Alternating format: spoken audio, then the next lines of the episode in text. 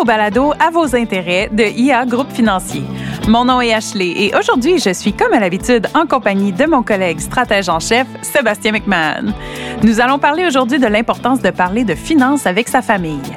Comment devrait-on aborder ce sujet parfois tabou avec son conjoint ou sa conjointe ainsi qu'avec ses enfants?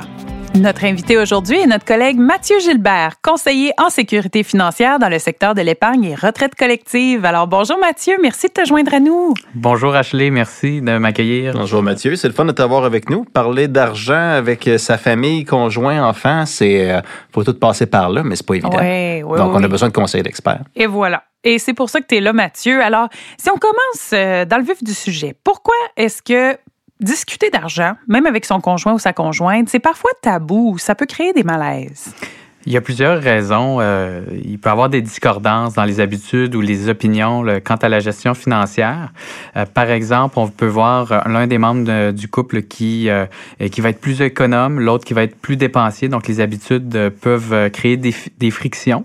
Euh, la personne qui est plus économe, par exemple, pourrait euh, avoir l'impression que sa- la gestion des finances du couple euh, met en péril la sécurité euh, financière à long terme, tandis que la personne qui a des tendances un peu plus dépensières peut peut-être se sentir un peu brimée là, dans, dans sa liberté euh, de, de, de, prendre plaisir à, à gérer l'argent comme, elle- comme elle le veut. Et aussi, un autre point important, c'est qu'il peut y avoir des écarts de revenus entre les deux membres du couple.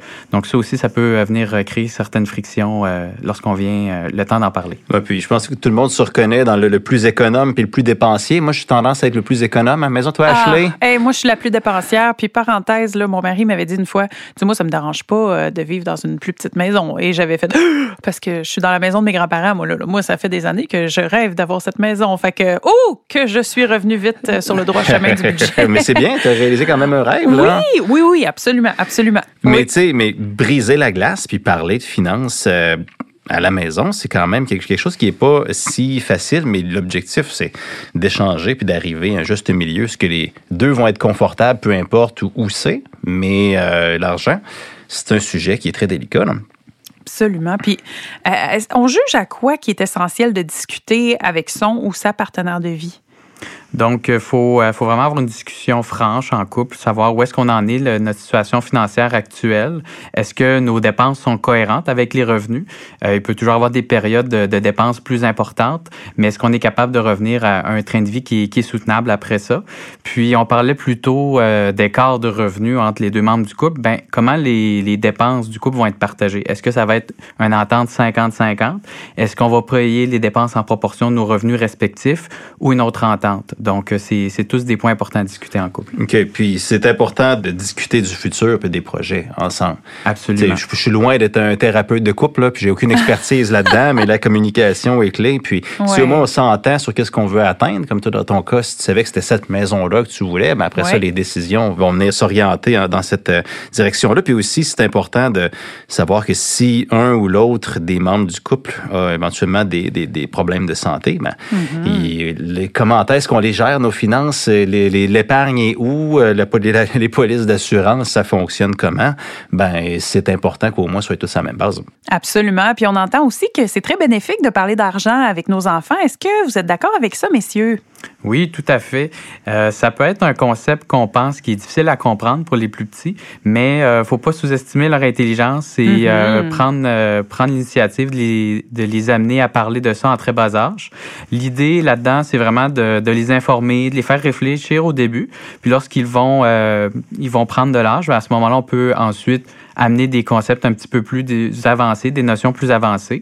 Un autre point qui est intéressant qu'on peut faire, c'est avec l'argent de poche, leur donner la liberté et euh, vraiment la, la responsabilité de gérer leur propre argent euh, de façon responsable. Euh, faut, euh, par exemple, j'ai un exemple d'un collègue qui utilise des pots euh, pour par exemple, des dépenses de tous les jours, de l'argent de poche, et un pot pour des projets à plus long terme. Par exemple, si on voudrait s'acheter un nouveau jeu vidéo, une Xbox, un nouveau vélo, quelque chose qui coûte plus cher, ben ça rentre l'habitude de devoir épargner pour quelque chose qui nous tient à cœur, qui est plus important comme dépense. Puis aider les jeunes à apprendre à gérer un budget, ça peut être aussi une bonne idée de leur donner accès à un petit revenu, un peu d'argent de poche euh, à ces jeunes pour qu'ils intègrent la notion, tu sais, ce qu'on appelle en économie le coût d'opportunité, c'est que ce que, tu sais, on regarde un prix, ça coûte 20 dollars l'objet que j'ai devant moi, mais ce que ça coûte vraiment, c'est peut-être deux autres choses à 10 dollars ou 4 à 5 dollars que, tu sais, si tu achètes, achètes une chose, tu te prives ailleurs, tu sais. Donc, d'apprendre à, à, prioriser puis comment bien utiliser euh, son argent, puis apprendre à épargner relativement jeune aussi pour pouvoir avoir accès à des choses qui coûtent peut-être un petit peu plus cher, comme tu parlais, des consoles de jeux vidéo, ben, il est jamais trop, ben, ça peut, être trop tôt, là. Moins de 5 ans, c'était difficile, mais quand les enfants arrivent à l'âge primaire ou secondaire, ben, euh, de se préparer, tout, de les préparer jeunes à apprendre au moins à manipuler de l'argent puis gérer un budget, ben, c'est une très bonne habitude de vie qu'on peut leur inclure. Oui, puis j'aime beaucoup ça, ce que tu dis de manipuler l'argent. Tu par exemple, si je pense à, ma fille, elle a 11 ans, donc on commence euh, dans les plus gros montants. Tu sais, si c'est Noël ou quelque chose, elle se fait donner de l'argent. Euh, il y a une chose qu'elle voit, c'est les cartes de crédit. Fait que, tu sais, moi, j'ai tendance à payer tout avec ma carte pour, bon, bâtir le dossier de crédit, pour avoir les points, blablabla, bla, bla, mm-hmm. tu sais, tous les avantages. Mais je m'assure aussi qu'elle comprenne que si je paye mettons que je fais une dépense plus élevée de 1000 dollars, ben il faut que je la rembourse cette dépense-là, puis il faut que je la rembourse quand même rapidement parce que sinon cette dépense-là de 1000 va peut-être me coûter 1200 c'est très vrai, euh, Ashley. Effectivement, euh, carte de crédit, c'est un bon point. C'est un mode de paiement qui est très, très en vogue de nos jours et avec euh, plusieurs avantages, mais aussi plusieurs risques qui viennent avec. Donc, c'est important que nos enfants qui deviennent des jeunes adultes, lorsqu'ils commencent à utiliser la carte de crédit, mais qu'ils comprennent comment ça fonctionne, quels sont les taux d'intérêt si on ne rembourse pas sa carte. Et il faut plus l'enseigner comme étant une, un, mode de verse, un mode de paiement plutôt sur des achats courants qu'un moyen de financement pour des gros achats. Toujours important de rembourser euh, sa carte de crédit à temps au complet pour se, baser, euh, euh, se bâtir plutôt un bon dossier de crédit qui va nous servir toute notre vie. Puis il y a des achats que la carte de crédit, c'est le meilleur outil qu'on peut imaginer. On va chercher des bonifications, on peut avoir des assurances aussi sur des achats si les choses brisent, s'il y a des vols. Donc la carte de crédit, c'est un outil qui est, qui est très puissant. Il faut juste savoir bien s'en servir. Puis aussi, il faut, il y a d'autres choses, d'autres stratégies intéressantes pour les jeunes. Si vous avez un ado qui, qui travaille commence à avoir un revenu, puis il cherche, OK, c'est quoi la meilleure façon d'investir? Ben, le régime épargne-études, ça peut être quelque chose qui est utilisé par l'adolescent lui-même, par le jeune, s'il y a des, euh, y a des cotisations qui sont encore euh, disponibles, qui n'ont pas été faites par le passé, ben, l'enfant va pouvoir bénéficier de 30% de subvention, plus les rendements, puis l'argent, quand il est là, on peut pas la sortir, donc aussi, il n'y a pas la tentation d'aller piger là-dedans. Donc, euh, régime épargne-études, ça peut être, ça peut, ça peut être important. Aussi, on parle beaucoup d'argent euh, au, point de vue immédiat, mais quand on parlait d'argent, c'est aussi pour le futur. Donc, c'est le capital humain euh, de l'enfant. Donc, euh, c'est bien de parler aussi avec nos jeunes ben, des perspectives de carrière, de comment bien investir son temps aujourd'hui pour essayer d'aller maximiser son potentiel de revenus dans le futur. Donc, cette conversation-là de l'argent, ça peut être aussi à comment est-ce que tu utilises ton temps aujourd'hui. Donc, si on, attache tout ça ensemble, dans le fond, c'est un peu de préparer l'enfant avec l'adulte qui va être dans le futur. Donc, il y a des belles opportunités ici, dans ces conversations-là. Absolument. Puis si on fait résumer de ce qui a été dit aujourd'hui, Mathieu, là, ça serait quoi les cinq éléments à retenir?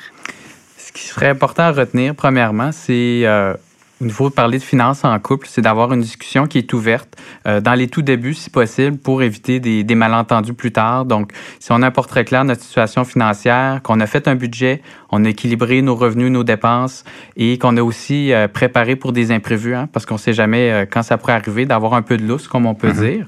C'est primordial. Ensuite, euh, il est bénéfique de parler aussi d'argent, euh, non seulement en couple, mais avec nos enfants. Euh, le plus tôt possible, ils vont apprendre rapidement. Ne pas avoir peur là, de les, les inculquer des concepts. Puis s'ils font des erreurs, c'est pas grave. C'est en faisant des erreurs qu'on apprend souvent le mieux.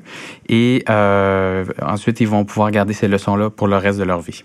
Absolument. C'est mieux de faire une erreur là au dépanneur que euh, dans 20 ans avec une maison. Exactement. eh bien, Sébastien puis Mathieu, merci beaucoup pour euh, le contenu qui est vraiment pertinent et important. Ça fait réfléchir. On va se retrouver au prochain balado pour poursuivre notre discussion sur l'importance de parler des finances, mais cette fois-ci, nous nous attarderons à l'importance de discuter d'argent avec les personnes âgées. Alors, ça risque d'être très intéressant. Soyez des nôtres. Vous avez aimé cet épisode et vous aimeriez en apprendre davantage sur l'actualité économique? Abonnez-vous à notre balado à vos intérêts, disponible sur toutes les plateformes. Vous pouvez aussi visiter la page Actualité économique sur ia.ca et nous suivre sur les réseaux sociaux.